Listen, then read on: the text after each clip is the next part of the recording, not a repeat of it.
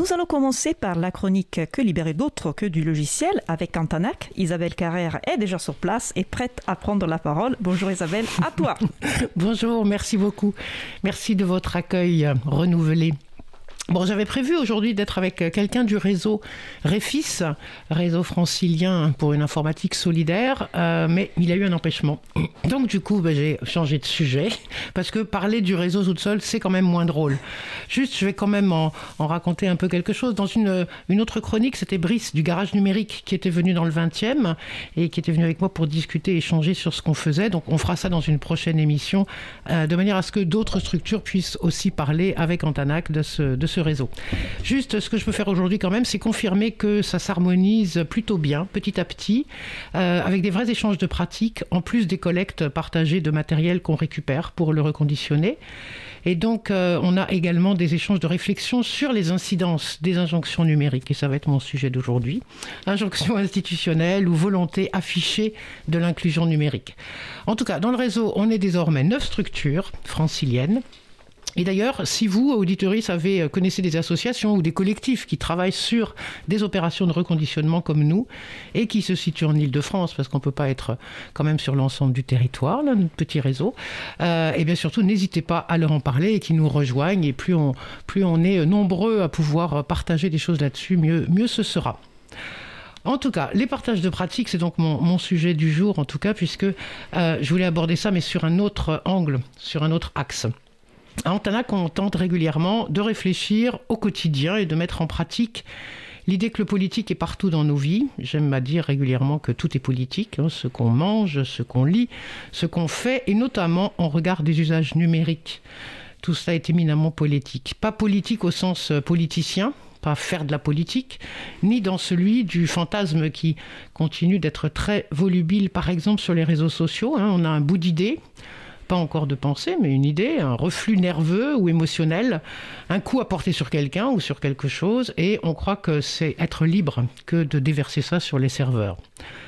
Alors, est-ce que affirmer des certitudes, exposer des ressentiments ou même ses comportements, seul dans son coin, devant son ordi, ou avec dans la main son téléphone, connecté ou un produit, est-ce que ça, ça produit quelque chose? Est-ce qu'on produit vraiment de la pensée? Sans doute que non comme le relevait il y a quelque temps Éric Sadin, que vous connaissez peut-être, qui a écrit de nombreuses choses sur le numérique. Euh, sans doute est-ce qu'on est même en train de, en faisant ça, de casser la possibilité d'engagement politique collectif et individuel. Et c'est vraiment ça qu'on essaye de remettre au goût du jour, d'expliquer ou de partager à Antanac. C'est-à-dire que, en fait, c'est assez simple de se morfondre dans l'immédiateté, dans la réaction incessante et bruyante. en tout cas, c'est plus simple que de penser ensemble. Or, de notre point de vue, on a une responsabilité collective, globale, de débattre partout, sur tous les lieux de vie, les lieux de travail, de scolarité, associatifs et autres, et de se mobiliser pour pouvoir dire les mots de ce qu'on accepte et de ce qu'on refuse dans le champ de la soi-disant toute puissance numérique. Et je dis bien de débattre. Il ne s'agit pas d'avoir juste de juger ou d'avoir des idées arrêtées, mais vraiment de débattre là-dessus. En fait, l'individualisme libéral est sans doute à son comble avec les modes numériques proposés. On nous assigne des places toutes faites en acceptant d'être assistés en permanence grâce à des outils dits connectés ou des options qui nous sont données comme étant soit les seules, soit les meilleures. On nous guide, on nous entraîne dans des flux dans lesquels on se perd, sans parler de l'abondance de contenu, puisque c'est le terme désormais consacré, contenus qui parfois n'en sont pas, mais occupent l'espace, l'espace vivant et vital qu'on ne reconnaît plus. Tous les jours à Antanac, on s'aperçoit des dégâts que cela produit. Les gens souvent sont fracassés, nous arrivent, les relations sont perturbées et les classes sociales sont masquées parce qu'on fait comme si on autorisait toutes les paroles, mais en fait, on n'en entend pas beaucoup, pas beaucoup plus. On fait croire que tout le monde peut s'exprimer librement, et qu'on posera bien sûr, on portera une attention très importante à chacun chacune et c'est pas sûr que ça soit le cas. De plus en plus de personnes qui viennent nous voir sont complètement isolées, pas simplement isolées parce que sans famille ou sans assez d'amis, non, isolées psychiquement et réellement dans un monde asphyxiant. Et parfois même, elles se rendent même plus compte qu'elles le sont, qu'elles ont suivi des modalités très très concrètes dans leur vie qui les éloignent du social, de la réflexion politique, des liens qui nous unissent et de l'interdépendance vitale entre nous tous et toutes.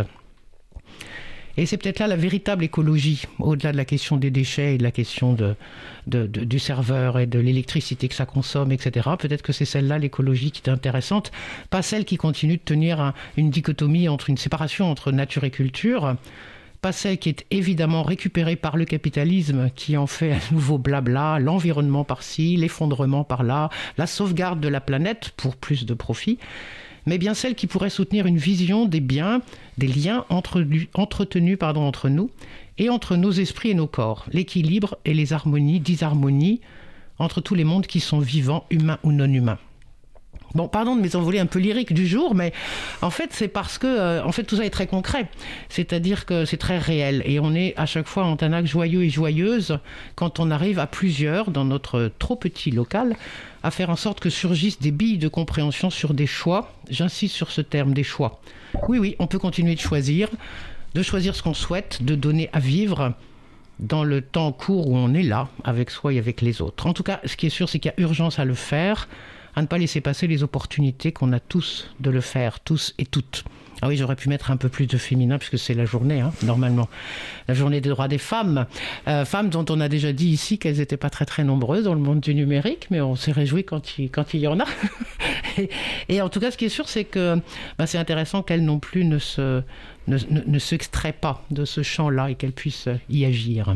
Merci Isabelle pour, euh, pour cette chronique, donc avec euh, un retour d'expérience d'Antanac, un appel à faire réseau local et avec euh, des réflexions importantes. Donc merci encore et je te dis à la prochaine chronique. Merci beaucoup, à bientôt.